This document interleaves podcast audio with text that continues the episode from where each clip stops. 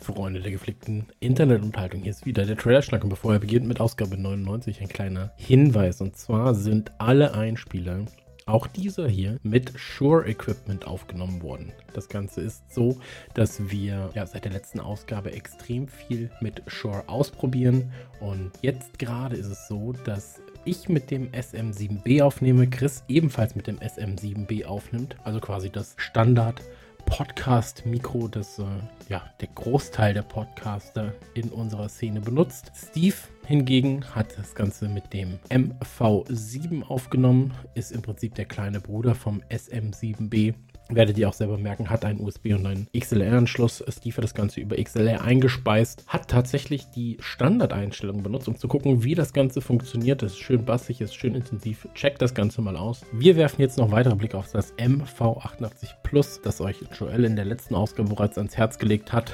Ansonsten, äh, ich habe jetzt gerade im Test den Aeonic 50, das ist ein Bluetooth und auch ein kabelbetriebener Kopfhörer ähm, und das SR H1540, ähm, das aktuell mein Standard-Kopfhörer geworden ist. Extrem satter Sound, geschlossener Kopfhörer. Man kann sich schön von der Welt abkapseln und vor allem bei Podcastaufnahmen hat man äh, ja, die anderen Stimmen nicht auch noch auf dem sensiblen Mikrofon drauf. Das soll es gewesen sein mit der kleinen Promo am Anfang. Das Ganze könnt ihr auf der offiziellen Seite von Shure natürlich auch mal genauer nachlesen, auschecken und äh, von uns gibt es einen Daumen hoch. Den Daumen hoch gibt es jetzt auch für die letzte Folge im Jahr 2020. Haken wir es ab und äh, Küsschen zu euch. Bis gleich.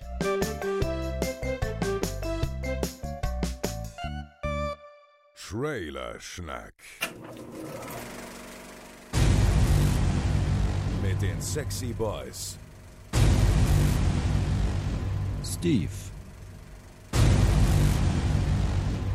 Christian. Joel. Und Chris.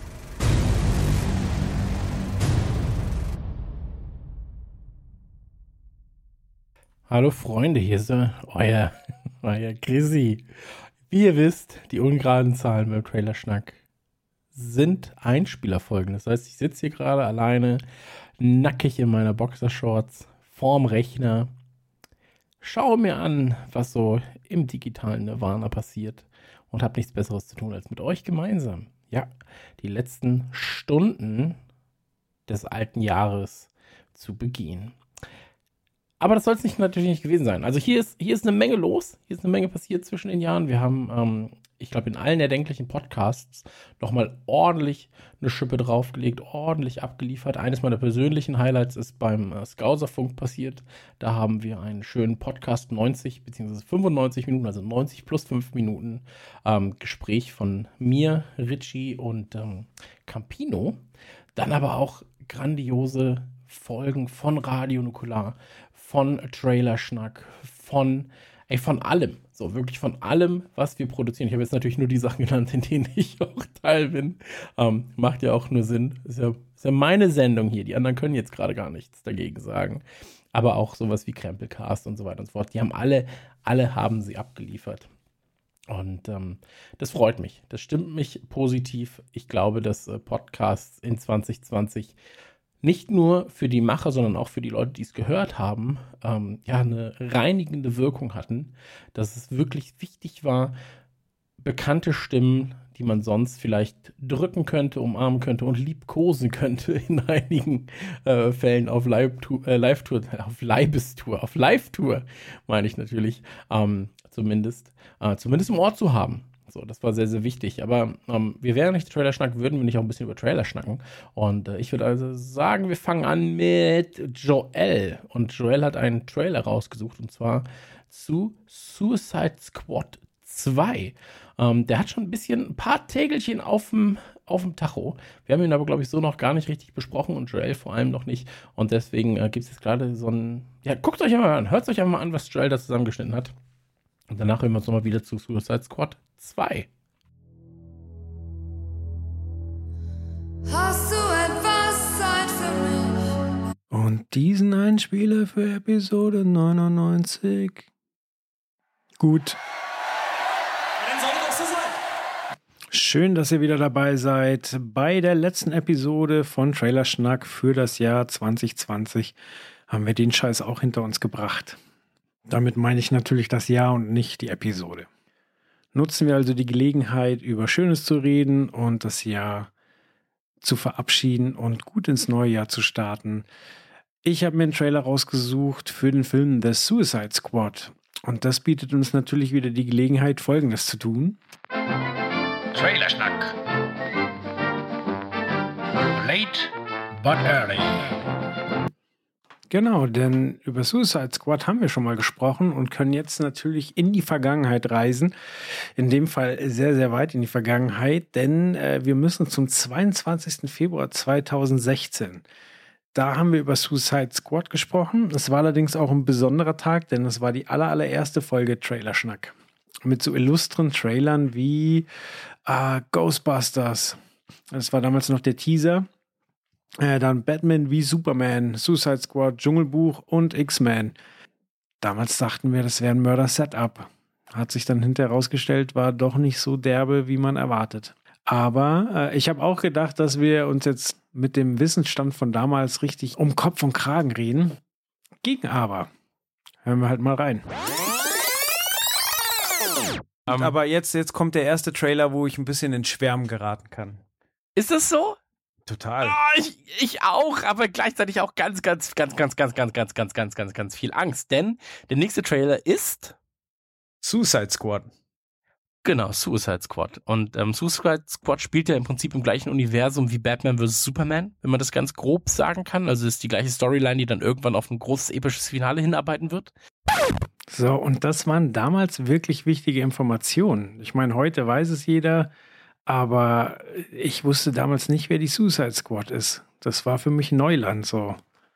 Aber hören wir weiter. Nur der Trailer für sich betrachtet ist einfach nur pures Gold.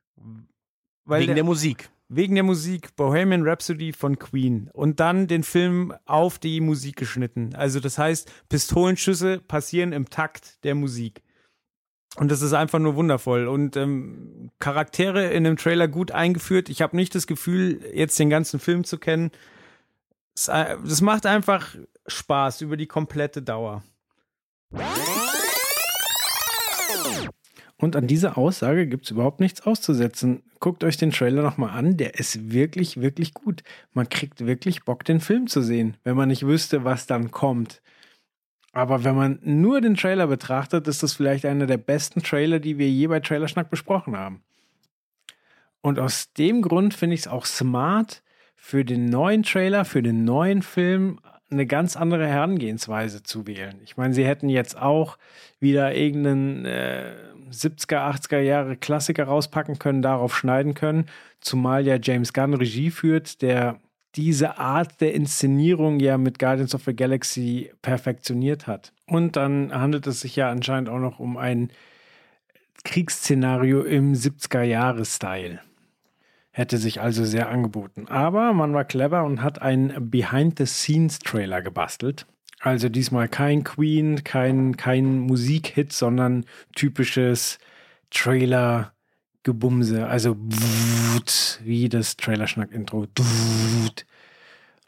Und äh, ja, wir kriegen Einblicke. Wir sehen ein paar alte Bekannte. Dazu müssen wir erstmal sagen, wann ist das Ganze denn angesiedelt? Also es soll auf einem Comic basieren aus den späten 80ern, zeitlich aber im normalen DC-Filmuniversum angesiedelt sein. Man ignoriert also auch nicht den letzten Teil. Ähm, das hat auch zur Folge, dass man einige bekannte Gesichter wieder sieht. Wir sehen wieder Viola Davis als Amanda Waller, quasi die äh, im ersten Teil die ganze Squad erst berufen und gesammelt hat. Dann sehen wir Margaret Robbie als Harley Quinn. Wir sehen wieder Joel Kinnaman als Rick Flag und auch Captain Boomerang ist wieder dabei. Deadshot soll auch weiter existieren. Da Will Smith aber keinen Bock mehr hatte, wird er wohl nicht auftauchen. Ein weiterer wichtiger Charakter wird gar nicht mehr thematisiert. Da hat Chris damals schon wieder wahre Worte zugefunden. Und äh, natürlich und ich glaube, dass daran wird sich der Film auch messen müssen. Äh, Jared Leto als Joker. Also ein komplett anderer Joker als die Joker zuvor. Jeder der Joker war ja bisher als Joker komplett anders. Also für mein Empfinden hat Christa recht gehabt und Wir haben den ganzen Film am Joker bemessen und es war eine Katastrophe. Es wurde vorher so viel Hype drum gemacht und das Drehbuch hat gar nicht zugelassen, dass da jemand drin glänzen konnte. Also total absurd, was da passiert ist. Deswegen jetzt auch kein Thema mehr. Allerdings äh, für den neuen Film sind wirklich namhafte Leute dazugekommen, die alle eins gemein haben. Vielleicht kommt ihr drauf. Ich gehe mal eben durch. Taika Waititi, Iris Elba als Bloodspot, Sylvester Stallone, Sean Gunn, übrigens der Bruder von James Gunn, Michael Rooker. Vielleicht machen wir es mal an Michael Rooker fest. Ähm, der hat Yando gespielt in Guardians of the Galaxy. Äh, Sylvester Stallone war auch Part von dem zweiten Teil von Guardians of the Galaxy. Äh, Sean Gunn sowieso in beiden Teilen drin. Äh, Taika Waititi ähm, hat Regie geführt bei Tor 3. Iris Elba war Bestandteil von, ich glaube, allen Torfilmen. Das heißt, alles aus dem Marvel Universe dazugeholt. So, dann haben wir aber noch ein paar andere Leute, wie zum Beispiel Pete Davidson. Äh, Das ist ein Comedian aus den USA, ist auch bei Saturday Night Live bei uns vor allem bekannt oder aufgefallen dafür, dass er mit Ariana Grande verlobt war. Dann haben wir äh, Nathan Fillion dabei und äh, John Cena, der Peacemaker spielt. Also krasser Cast. Wir wissen aus dem ersten Teil, ähm, dass wir uns vielleicht nicht an alle Mitglieder des Casts gewöhnen sollten, weil dann doch im Laufe des Films viele, viele wegsterben. Nun, jetzt war 2020 viel los und vielleicht hat es nicht mehr jeder auf dem Schirm. Wie kommt denn diese Dichte an Marvel-Schauspielern zustande? Äh, James Gunn, wie gesagt, Suicide Squad gemacht, aber dann auch von Disney gefeuert worden, weil alte Tweets von ihm aufgetaucht sind, wo er sich nicht sehr korrekt verhalten hat und man dann gesagt hat, okay, sowas kann man im Hause Disney nicht dulden und Guardians of the Galaxy 3 wird ohne ihn stattfinden. So, das heißt, er war gefeuert und äh, ja, dann hat man bei Warner Strich DC gesagt, okay, äh, hier haben wir Platz für ihn. Und in der Zwischenzeit ist es ja so, dass er zurückgekommen ist. Man hat ihm verziehen. Er hat sich ja auch entschuldigt. Und viele der Schauspieler haben auch gesagt, äh, ja, entweder macht James Gunn den Film oder wir machen ihn gar nicht. Spannend sind jetzt natürlich solche Aussagen wie, das ist der ambitionierteste und größte Actionfilm, den ich jemals gemacht habe. Puh. Hm, Weiß nicht, ob er das heute noch so sagen würde. Ähm, trotzdem hat man da natürlich wieder Hoffnung, dass der Film, wenn er denn ins Kino kommt, fand ich übrigens auch lustig, äh, deutscher Starttermin ist der 5. August 2021 und im Trailer heißt es Only in Theaters 2021. Bin mal gespannt, ob so bleibt, dass es nur im Kino ist, denn äh, da hat sich ja einiges getan in letzter Zeit. Generell tue ich mir ein bisschen schwer mit der Bewertung. Wie gesagt, ich fand es gut, dass sie den Trailer diesmal ganz anders angelegt haben. Ich finde viele der Charaktere spannend, wie dieser Sharkman, dann ein Superheld, der Punkte werfen kann. Und der Charakter, den John Cena spielt, der so ein bisschen aussieht wie ein leicht dummer Captain America. Das ist spannend. Äh, Ja, jetzt, wie bewertet man das Ganze? Wie gesagt, äh, James Gunn in Regie ist gut und ich man ist halt einfach vorsichtig, weil man noch den Trailer vom ersten Teil in Erinnerung hatte. Ähm, Chris hat da damals eine Abstufung gemacht, wovon es abhängt, ähm, ob das Ganze gut wird oder nicht. Da können wir noch mal kurz reinhören. Ähm, ich habe Bedenken bei zwei Dingen bei der Sache, sage ich dir ganz, ganz ehrlich. Äh, Deadpool hat bewiesen, dass R-Rated funktioniert.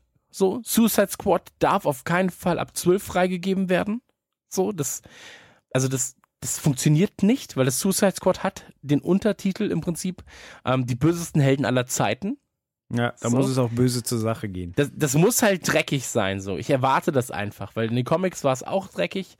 Ähm, Daredevil, Jessica Jones auf Netflix beweisen, dass das funktioniert. Punisher kriegt seine eigene Serie und so weiter und so fort. Ähm, das muss dreckig sein. So. Und wenn, die, die müssen einfach den härtesten Cut, den sie gedreht haben, den müssen die veröffentlichen, weil ansonsten werden sie ausgelacht. Es tut mir leid, aber ein Suicide Squad, allein der Name, das darf nicht ab 12 freigegeben sein. Wenn du da nicht in irgendeiner Form gewaltverherrlichende Sequenzen drin hast. Ich erwarte das einfach. Ich würde es tatsächlich auch Will Smith wünschen, dass er mit einem Film, der ein bisschen über die Stränge schlägt, äh, Erfolg hat. Bad Boys, Alter. Ja. So, also wie geil war Will Smith in Bad Boys? 18er. Kann man nur mal so kurz erwähnt haben. Ähm, naja, aber das soll es im Prinzip fast zu Suicide Squad gewesen sein. Hatte damals dann übrigens eine 16er Freigabe. Ah, ich glaube, die Brutalität ist diesmal nicht so wichtig, denn ich glaube, der Film trumpft auf mit seinen absurden Charakteren. Also es wird bestimmt spektakuläre Tode geben, aber ich glaube nicht, dass Brutalität da jetzt ein wichtiges Element ist. Würde mich interessieren, wie Chris das denn heute sieht, weil damals war das ja eine ganz klare Aussage und er sollte ja auch recht behalten. Ich würde mir für den neuen Teil einfach wünschen, dass der Endkampf nicht so ein computeranimiertes Geflacker ist, wo man gar nicht mehr durchsteigt, wer denn da eigentlich kämpft und dass einem das emotional eigentlich auch egal ist. Ähm, dann wäre ja schon viel gewonnen. Das soll es von mir gewesen sein. Ich bedanke mich, dass ihr auch dieses Jahr wirklich viel zugehört habt. Ähm, ich bedanke mich bei den Jungs fürs Mitschnacken und äh, hoffe, ihr kommt gut rüber. Ihr bleibt uns wohlgesonnen und wir hören uns 2021. Es muss alles besser werden, es wird alles besser werden. Ne? Haut rein. Bis dann. Ciao. Ich liebe es, dass sich Joel so viel ja, Mühe gibt mit seinen Einspielern. Da könnten sich die anderen beiden noch mal ein bisschen äh, eine Scheibe von abschneiden, sage ich mal. Ja, da kriegt man immer nur so, die sind schon sehr gut, aber Joels Einspielerchen sind immer High-End. Ähm, Joel hat mir eine Frage gestellt und zwar, was ich glaube bezüglich der ähm, des, des Ratings des, der Altersfreigabe für Suicide Squad 2, ob das ähm, von Relevanz ist. Und ja, ich halte es noch immer für Relevanz. Ich glaube, dass sich ein Suicide Squad und Suicide Squad 2 auch über Charaktere verkauft, auch über den Cast verkauft und auch über die Namen verkauft, wenn sie damit richtig werben, also die Namen der Macher.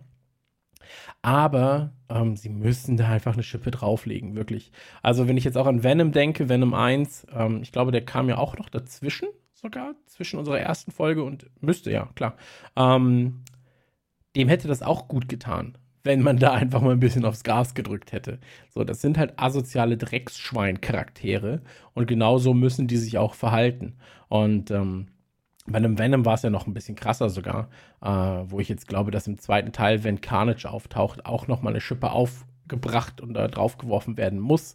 Ähm, aber ja, Joel, wenn du meine Meinung hören willst, da muss definitiv ein 18er Rating her. Das 16er Rating hat aber auch dem ersten Teil auch nicht gut getan. Sage ich dir ganz ehrlich. So, da, du hast ab und zu gemerkt, dass da mit äh, gezogener Handbremse dann auch irgendwie der Schnitt oder die Ideen gekommen sind. Ähm, ich muss aber sagen, ähm, bei all dem, ja, bei all dem, was Suicide Squad abbekommt, der erste Teil, ich finde ihn jetzt auch nicht so scheiße. Ähm, wie der Rest der Welt gefühlt. Ähm, für mich ist das ein solider, okayer Film.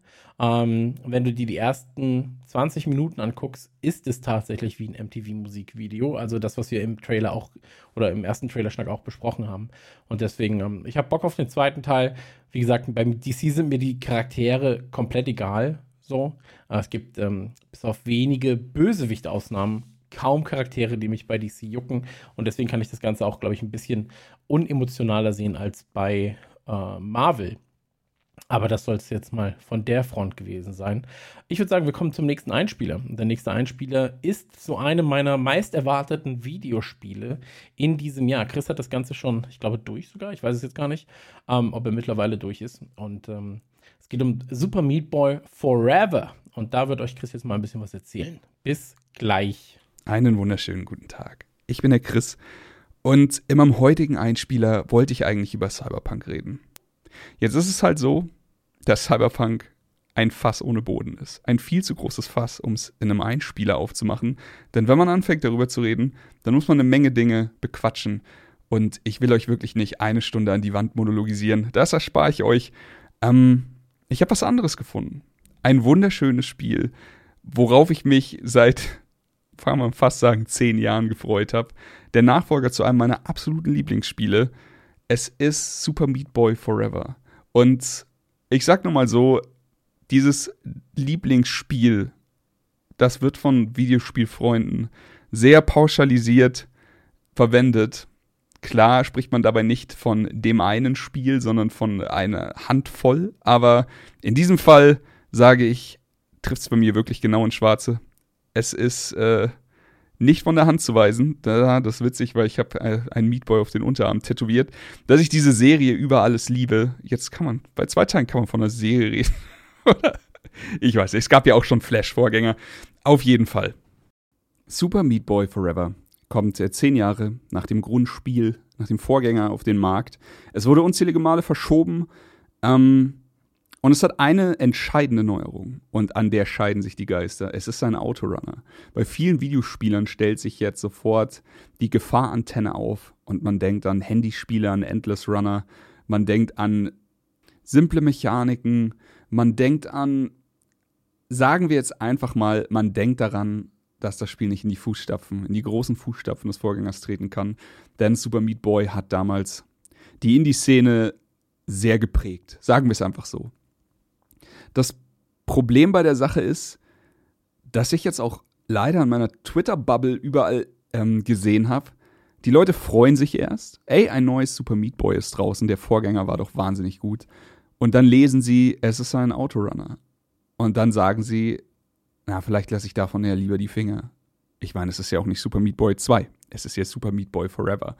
Und also, ich weiß nicht, wie, wie man das in Worte fasst. Es ist halt nur ein Autorunner. Und ich will nicht lügen, auch ich habe mir echt Sorgen gemacht. Ich habe mir wirklich Sorgen gemacht, ob es die Komplexität vom Vorgänger hinkriegt. Ich habe mir Sorgen gemacht, ob es diesen Mix aus, das Spiel ist bockschwer, aber weiterhin so unfassbar motivierend äh, aufs Parkett bringt. Und jetzt kommen wir einfach dazu, ähm, ja, tut es. Also es tut es in allen Belangen. Man muss nur wahrscheinlich einfach ein bisschen Zeit mit dem Spiel verbringen. Ich meine hier jetzt nicht dieses, du musst zwei Staffeln durchhalten, ab der dritten wird's gut Ding. Ich meine, spiel zehn Minuten und du merkst, wo das Spiel hin will. Du merkst, dass es trotzdem eine wahnsinnig crispe Steuerung hat. Du merkst, dass es trotzdem wahnsinnig komplexe Mechaniken hat. Und im Endeffekt, es gibt einfach keinen Autorunner, der diese Komplexität an den Tag legt, die Super Meat Boy Forever hat. Ähm, es ist halt so. Dadurch, dass man ständig in Bewegung ist, hat man nicht die direkte Kontrolle über die Spielfigur. Klar, du kannst nicht stehen bleiben. Du kannst nicht sagen, oh, das sieht aber aufregend aus. Wie komme ich denn da am besten durch? Du bist quasi, vergleichen wir es mit einem Film, oder? Wir sind hier bei Trailerschnack. Wenn, wenn Super Meat Boy ein etwas bodenständigerer Actionfilm ist, dann ist Super Meat Boy Forever einfach crank. Du hörst halt nicht auf zu laufen. Es ist einfach ständig Adrenalin. Das Wundervolle bei der Sache ist halt, dass das Leveldesign genau dafür angepasst ist. Also du bist, also du willst auch irgendwann nicht mehr stoppen. Du bist einfach in diesem Flow drin, den aber wirklich jedes gute Plattformer-Spiel hat. Denn ähm, ob es jetzt ein Mario-Level ist oder ob es jetzt ein Celeste-Level ist oder ob es jetzt eben auch der Vorgänger Super Meat Boy ist, wenn du ein Level perfekt spielst, bleibst du eigentlich nicht stehen. Du hast die, du, du erreichst diese Geschwindigkeit, machst dabei keine Fehler und gleitest einfach wie beim, beim Ice-Skating, wie in einer Kür durch diese super schwierigen Passagen und es sieht halt einfach wahnsinnig schön aus. Und genau das auf den Punkt gebracht ist Super Meat Boy Forever. Es ist einfach sehr komplex. Jetzt kommt eine neue Mechanik hinzu, die ich in Super Meat Boy ich habe sie nicht vermisst, aber sie ist halt einfach nicht da. Und das ist Rätsel lösen. Und zwar während man läuft, während man durch Kettensägen springt und während man äh, irgendwelche Gegner verprügelt. Und das gibt dem Ganzen nochmal mehr Komplexität. Es ist irgendwie ein bisschen so, als würde man Celeste und The Witness kreuzen an manchen Stellen in diesem Spiel. Und das meine ich so positiv, wie ich es nur meinen kann, denn das sind zwei meiner absoluten ähm, Vorzeigetitel der letzten zehn Jahre, würde ich mal sagen. Du hast also Puzzle-Solving in diesem Spiel, du hast ähm, Mechaniken, die du so vielleicht noch nicht hattest, denn dadurch, dass deine Figur ständig rennt, kannst du den, den Spieler mit Problemen konfrontieren, die er sonst nicht hätte, wenn er stehen bleiben könnte. Aber es macht einfach so wahnsinnig viel Spaß. Jetzt gut, genug über das Gameplay geredet. Ich glaube, da ist meine Liebe recht gut rübergekommen. Je mehr Zeit ich damit verbringe, umso mehr liebe ich die. Kommen wir zur Schwierigkeit. Ja, es fängt einfach an. Und ja, es wird bockschwer. Und ich meine wirklich, wirklich, wirklich bockschwer.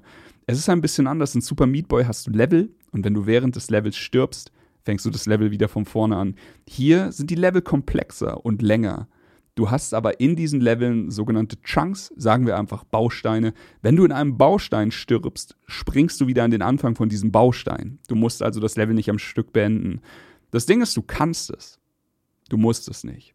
Es gibt jetzt hier, und solche Spiele spielt man ja auch nur, wenn man so ein bisschen masochistisch veranlagt ist und wenn man sich mit seinen Freunden messen will und sowas. Natürlich läuft eine Zeit mit, natürlich zählt jemand die Tode und Sagen wir einfach so, du spielst das Level normal durch, du hast es geschafft. Das reicht schon für einen Schulterklopfer. Jetzt ist da aber noch eine andere Zeit.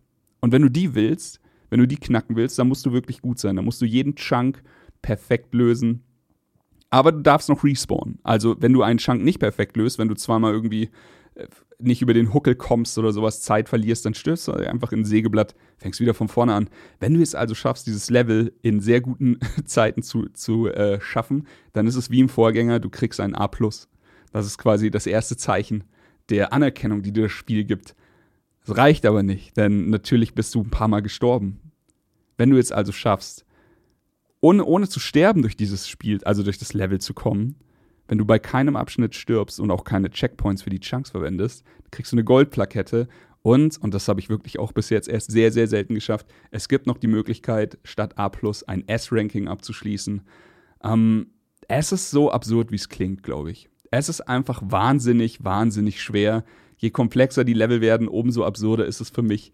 Und ähm, natürlich, wie auch im Vorgänger, kann man hier sehr viele Charaktere freischalten. Man kann die Charaktere freischalten, indem man Collectibles einsammelt. Im Vorgänger waren es Bandagen. Hier ist es, ähm, hier sind es Schnuller. Warum Schnuller?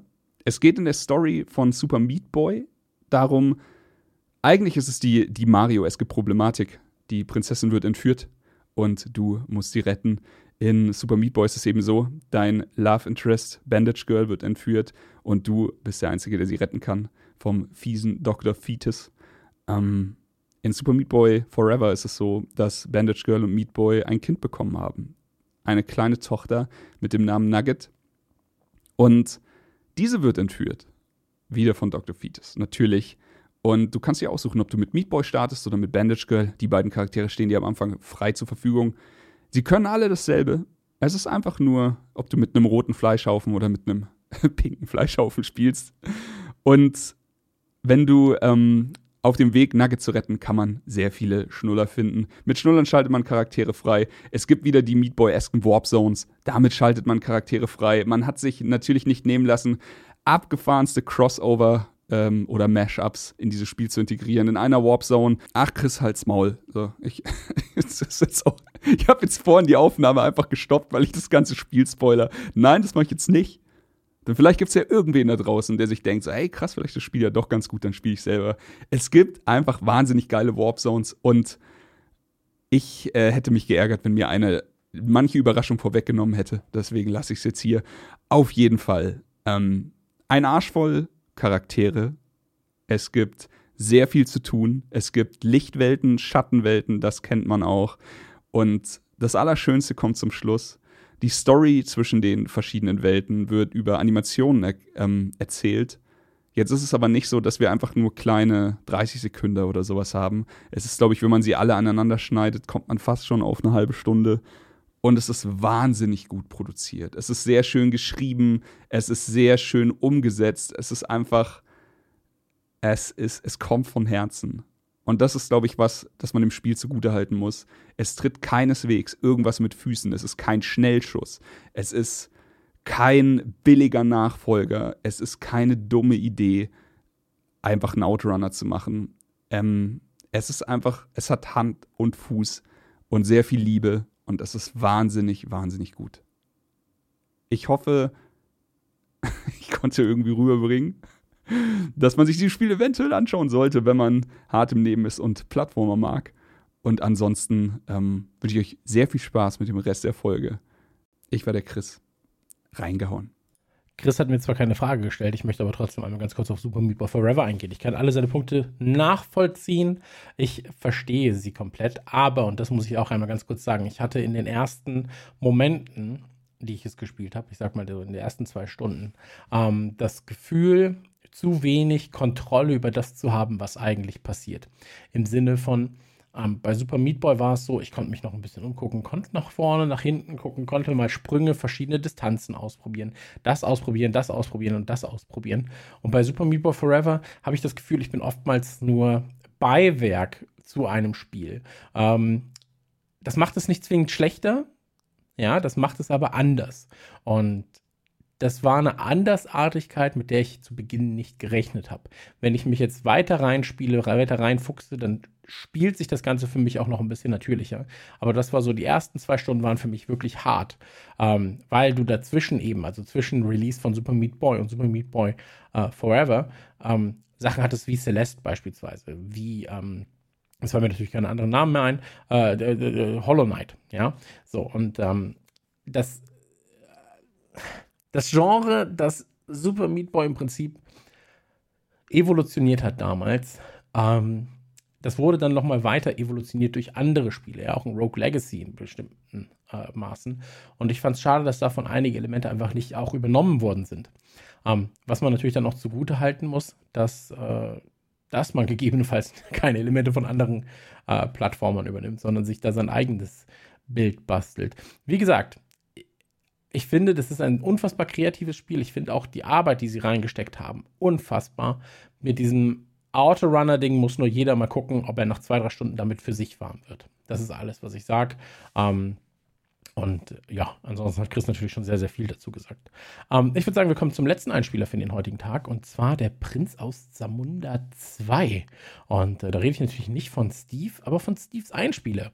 Und deswegen hört mal rein, was Steve euch zu sagen hat. So, dann ist Weihnachten jetzt also auch hinter uns. Hätten wir das auch abgehakt in diesem seltsamen, komischen Jahr, in dem man irgendwie auch an vielen Dingen gar nicht so viel Freude haben konnte. Oder doch, man kann es versuchen, zumindest man sollte es auch immer versuchen. Ist der Movie Steve und äh, ja, eine zerstreuende weihnachtliche Folge von Trailer Schnack habt ihr ja gerade gehört. Da muss ich an der Stelle nochmal ganz großes Danke an Joel und Chris sagen, die ja sozusagen eingesprungen sind. Denn wir machen die Folgen zwar zusammen, aber es gibt immer so einen, der pro Folge so ein bisschen den Hut auf hat, äh, sage ich mal. Und das wäre bei der Folge eigentlich ich gewesen.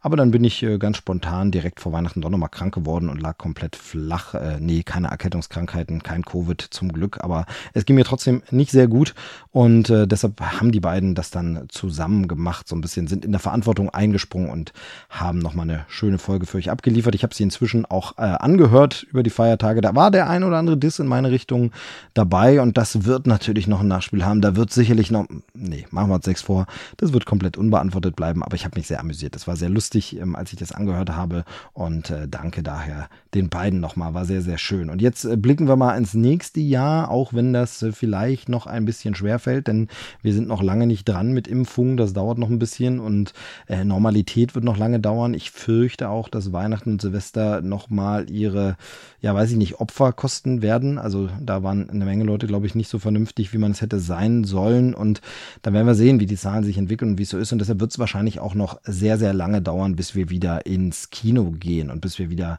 da Filme uns anschauen. Also bleibt uns Streaming bei dem Film, über den ich jetzt kurz sprechen möchte, bin ich mir gar nicht mehr so sicher, ob der ursprünglich schon immer für Streaming gedacht war oder ob das eben auch so ein Pandemie-Corona-Ding ist. Ähm, er erscheint am 5. März bei äh, Prime Video, also bei Amazon im Streaming. Und ich weiß, dass der eigentlich mal angedacht war für Ende dieses Jahres schon, aber jetzt kommt er eben dann doch erst 2021, jetzt im März. Das ist eine Verschiebung, die wahrscheinlich mit der Pandemie zu tun hat, aber ob, wie gesagt, generell der Streaming-Release da schon verändert oder so, das, das weiß ich ehrlich gesagt gar nicht. Habe ich jetzt auch nicht nochmal nachrecherchiert. Ich habe mir sowieso gar nicht nochmal so viel dazu angeguckt, sondern nur diesen ersten Trailer oder Teaser. Es geht um den Film Coming to America, ja, das To als 2 immer netter, cooler Gag, weil das ist die Fortsetzung. Also schreibt man das To als 2. Der Originalfilm heißt Coming to America, das To ganz normal als Wort geschrieben. Im Deutschen geht der Wortwitz komplett verloren. Der erste Teil heißt Der Prinz aus Zamunda und der zweite Teil, um den es jetzt gehen soll, heißt Der Prinz aus Zamunda 2. Ja, Prinz aus Zamunda ist einer der großen Eddie Murphy-Hits aus den 80er, 90er Jahren. 1988 kam der raus und ist so eine Comedy. Damals konnte Eddie Murphy eigentlich nicht viel falsch machen. Alles wurde irgendwie ein Riesenhit und es war auch alles gut geschrieben und sehr, sehr lustig. Der Film ist ja so ein bisschen so ein, so ein Bruder oder Geistesverwandt mit Die Glücksritter. Gibt Gibt auch eine kleine Anspielung zwischen den beiden Filmen, äh, wo man sich äh, quasi sieht, ah, das ist so ein bisschen verbunden, die Welt. Und äh, jetzt eben der zweite Teil. Es ging damals darum, dass äh, Prinz Akim aus Zamunda noch einmal, bevor er verheiratet wird oder bevor er eben Thronfolger werden kann, dann will er sich nochmal, so wird's auch ausgedrückt, irgendwie die Hörner abstoßen und will nochmal rumreisen und will vielleicht selber eine Braut finden. Und er reist nach Amerika, also das Amerika der späten 80er, Anfang 90er Jahre und äh, wird da eben äh, konfrontiert mit einer ganz anderen Kultur und äh, das ist dann lustiger Culture Clash mit einer Menge Gags, mit einer Menge gesellschaftskritischer Anspielungen. Amerika wird so ein bisschen kritisch auf die Schippe genommen, äh, weil er vieles natürlich nicht versteht. Fish out of the water Thematik kennt man alles. Und neben dieser gesellschaftskritischen Komponente gab es immer einen Punkt, der sehr, sehr bekannt und berühmt und beliebt bei diesem Film war. Und das sind die Mehrfachrollen von Eddie Murphy. Auch wenn es nur so Nebenrollen sind, tritt er nochmal als andere Charaktere unterreichlich Maske auf. Ähm, da hat er so den Spaß daran entdeckt, was er später bei Norbit und so auch nochmal gemacht hat oder verrückte Professor. Hier aber noch richtig gut und richtig witzig. Unter anderem gibt's da die Crew in so einem Barbershop. Und als ich die ersten Setfotos, die Szenenfotos, äh, die vor einer Weile veröffentlicht wurden, zu Prinz aus Zamunda 2 gesehen habe, habe ich gedacht, Mensch, Mensch, das sieht aber alles schon super krass wie beim ersten Teil aus. Also man besucht wirklich die Orte von damals nochmal. Man hat wirklich so Flashback. Also klar sind alle gealtert, aber auch gar nicht so krass. Und man denkt so, wow, ist das nochmal derselbe Film? Haben die nochmal denselben Film gedreht? Denn es war auch noch nicht so klar, worum es denn inhaltlich gehen soll, was denn inhaltlich passieren soll. Es ist äh, jetzt wohl so, dass er nochmal nach Amerika reisen muss, weil er diesmal wohl einen Sohn haben soll, wie auch immer das dann in der Story erklärt werden wird. Da bin ich sehr gespannt drauf, denn er hat ja eigentlich seine Braut dann gefunden und alles. Wieso könnte er da jetzt ein uneheliches oder unwissentlich noch ein Kind haben in Amerika? Wir werden es sehen. Das wird hoffentlich im Film ordentlich erklärt. Ich bin gespannt. Meine größere Frage ist eben einfach, es sind alle von damals im Großen und Ganzen wieder dabei. Es sieht alles sehr, sehr cool aus, witzig aus, lustig. Aber die große Frage ist, ich kann mir immer noch nicht so richtig so die, die Ausrichtung, den Humor, die Erzählung oder die Aussage vorstellen des Ganzen. Soll das jetzt nochmal derselbe Culture Clash werden? Er kennt ja eigentlich inzwischen Amerika. Er war ja da jetzt schon mal. Soll er da jetzt trotzdem nochmal so ähnliche, peinliche Situationen erleben wie im ersten Teil, wo man sagt, er versteht nicht, dass da ein New Yorker nur wütend drauf ist, wo er denkt, oh, das sind ja aber nette, offene Menschen und so. Soll das alles nochmal passieren? Das ist schwierig. Und dann ist natürlich, die Welt hat sich weitergedreht, die Welt hat sich verändert. Wir hatten unter anderem einen Black Panther inzwischen mit Wakanda, äh, das dann auf Kontakt mit einer anderen Welt und so ein bisschen anspielt. Da, da, das hat man da schon mal erzählt. Wie will man es jetzt hier erzählen? Und kann man so eine unbeschwerte, lockere Komödie wie damals, ähm, die durchaus gesellschaftskritische Seitenhiebe hat, aber eben doch eigentlich locker leicht und fluffig war, die man auch als Kind schon geguckt hat. Kann man das heute noch erzählen nach äh, jetzt nochmal extrem Black Lives Matter im Jahr 2020? Muss man darauf anspielen? Muss das im Film vielleicht vorkommen? Sollte das vorspielen? Kann das überhaupt vernünftig vorkommen? Sowas? Ähm, kann das funktionieren? Ich kann mir es wirklich noch überhaupt nicht so richtig vorstellen, wie man das umsetzen will und wie man das machen will. Der Teaser verrät da auch nicht sehr viel. Da geht, setzt man wirklich komplett auf Retro, Retro, Retro. Also da ist es wirklich so, okay, hier, ihr kriegt das, was ihr damals geliebt habt und das seht ihr jetzt wieder. Und wiedersehen mit den Figuren, eben auch diesen alten kultigen äh, Masken-Nebenfiguren. Und das sind die alten Leute von damals wieder da, Arsenio Hall, es sind noch ein paar mehr Leute von damals da äh, mit dabei, die es damals eben noch nicht gab im Film, aber eben sonst alle Großen sind dabei. Ein Name fehlt, äh, den habe ich zumindest jetzt nirgends noch nicht erspäht, ist Samuel L. Jackson, der damals eine Nebenrolle hatte, eine kleine, aber wichtige, eine kleine, aber sehr wichtige. Und äh, der allerdings mit dem Regisseur dieses Films jetzt, das ist ja derselbe Regisseur, der auch äh, Dolomite is My Name für Eddie Murphy gemacht hat, den Film mit Eddie Murphy, ähm, den Film, äh, mit dem Eddie Murphy so ein bisschen so ein Comeback hatte und äh, sogar Oscar-Chancen ihm äh, zugerechnet wurden und so, und man gedacht hat, wow, kommt er jetzt doch nochmal richtig zurück? Das hat man ja immer wieder mal bei Eddie Murphy, dass man denkt, jetzt, jetzt kommt nochmal das große Comeback. Und äh, der Regisseur hat auf jeden Fall auch einen Film gemacht mit Samuel L. Jackson, nämlich Black Snake Moan. Äh, das heißt, die Connection ist da. Man könnte also auch einen Sam Jackson hier vielleicht zumindest für den Gag nochmal irgendwie einbauen. Was wurde denn aus der Figur von damals? Spannend wäre das auf jeden Fall. Aber ich bin gespannt. Ich kann mich, wie gesagt, noch nicht so richtig, ähm, ich kann mir noch nicht so richtig vorstellen, was will man, wo will man hin, was wird man machen. Schauen wir mal. Wir bleiben erstmal offen und gucken den. Und äh, ja, da, damit ist dieser Film oder die Einstellung zu diesem Film, zu Der Prinz aus Summoner 2, eigentlich die gleiche, die wir für das gesamte 2021 äh, haben sollten. Nämlich einfach mal schauen, was da auf uns zukommt, schauen, wann vielleicht sowas ähnliches wie eine Normalität wieder einkehrt. Wollen wir überhaupt, dass eine Normalität wieder einkehrt in allen Punkten? Ich denke nicht. In manchen wird es vielleicht auch besser, wenn es mal in eine andere Richtung geht. Aber wir gucken, wir schauen einfach mal und äh, wir versuchen weiterhin ein bisschen für Unterhaltung zu sorgen mit Trailerschnack. Das nächste Mal dann wieder zusammen und hoffentlich gesund. Ähm, also äh, das war es an meiner Stelle. Ich gebe zurück in das gedachte Studio quasi, gebe ich wieder ab mit diesem Einspieler. Äh, danke fürs Zuhören. Bis bald. Tschüss, sagt der Movie Steve. Steve, die süße Karotte. Da hat er einfach mal losgelegt und ein bisschen was geschnackt. Ich habe dazu gar nichts zu sagen, ganz ehrlich. Ähm, ist mir egal. es ist mir einfach zu egal, als dass ich dazu jetzt auch noch meine Meinung kundtun müsste. Steve hat eh schon alles gesagt. Und ähm, an dieser Stelle bleibt mir nur zu sagen, ich wünsche euch, und das meine ich ganz, ganz ehrlich, ich wünsche euch einen sehr guten Übergang ins Jahr 2021. Lasst die Böller stecken, lasst sie auch noch im nächsten Jahr stecken und im übernächsten Jahr und im überübernächsten Jahr. Ähm, behaltet eure Finger, passt gut auf euch auf. Ähm, dass wir euch lieben, wisst ihr. Wir hoffen, ihr liebt euch auch. Und wenn das gerade nicht der Fall sein sollte, dann solltet ihr überlegen, das Ganze doch mal zu tun. Denn ihr seid ganz besondere Menschen, weil ihr auch einen ganz besonderen Podcast hört, nämlich diesen hier. Vielen, vielen Dank fürs Dabeisein. Vielen, vielen Dank dafür, dass ihr das Jahr 2020 so zahlreich verschönert habt. Und wir hören uns wieder schon in ganz, ganz wenigen Tagen, da bin ich mir sicher. Ähm, ja, bald kommt ja auch Wonder Vision und so weiter und so fort. Da müssen die Schnackis ja irgendwas zu machen. Und deswegen, wir schicken euch Küsse. Wir schicken euch Liebe. Weiß ich jetzt nicht, mit welchem Sound ich das untermal. Wahrscheinlich mit keinem. Aber ihr wisst, was ich meine. Und ähm, das war's mit Trailerschnack für das Jahr 2020. Und die nächste Ausgabe, meine Freunde, wird die 100. Und wenn das nichts ist, dann weiß ich auch nicht. Vielen, vielen Dank dafür, dass ihr immer an unserer Seite seid. Tschüssi. Das war Trailerschnack. Bis zur nächsten Ausgabe.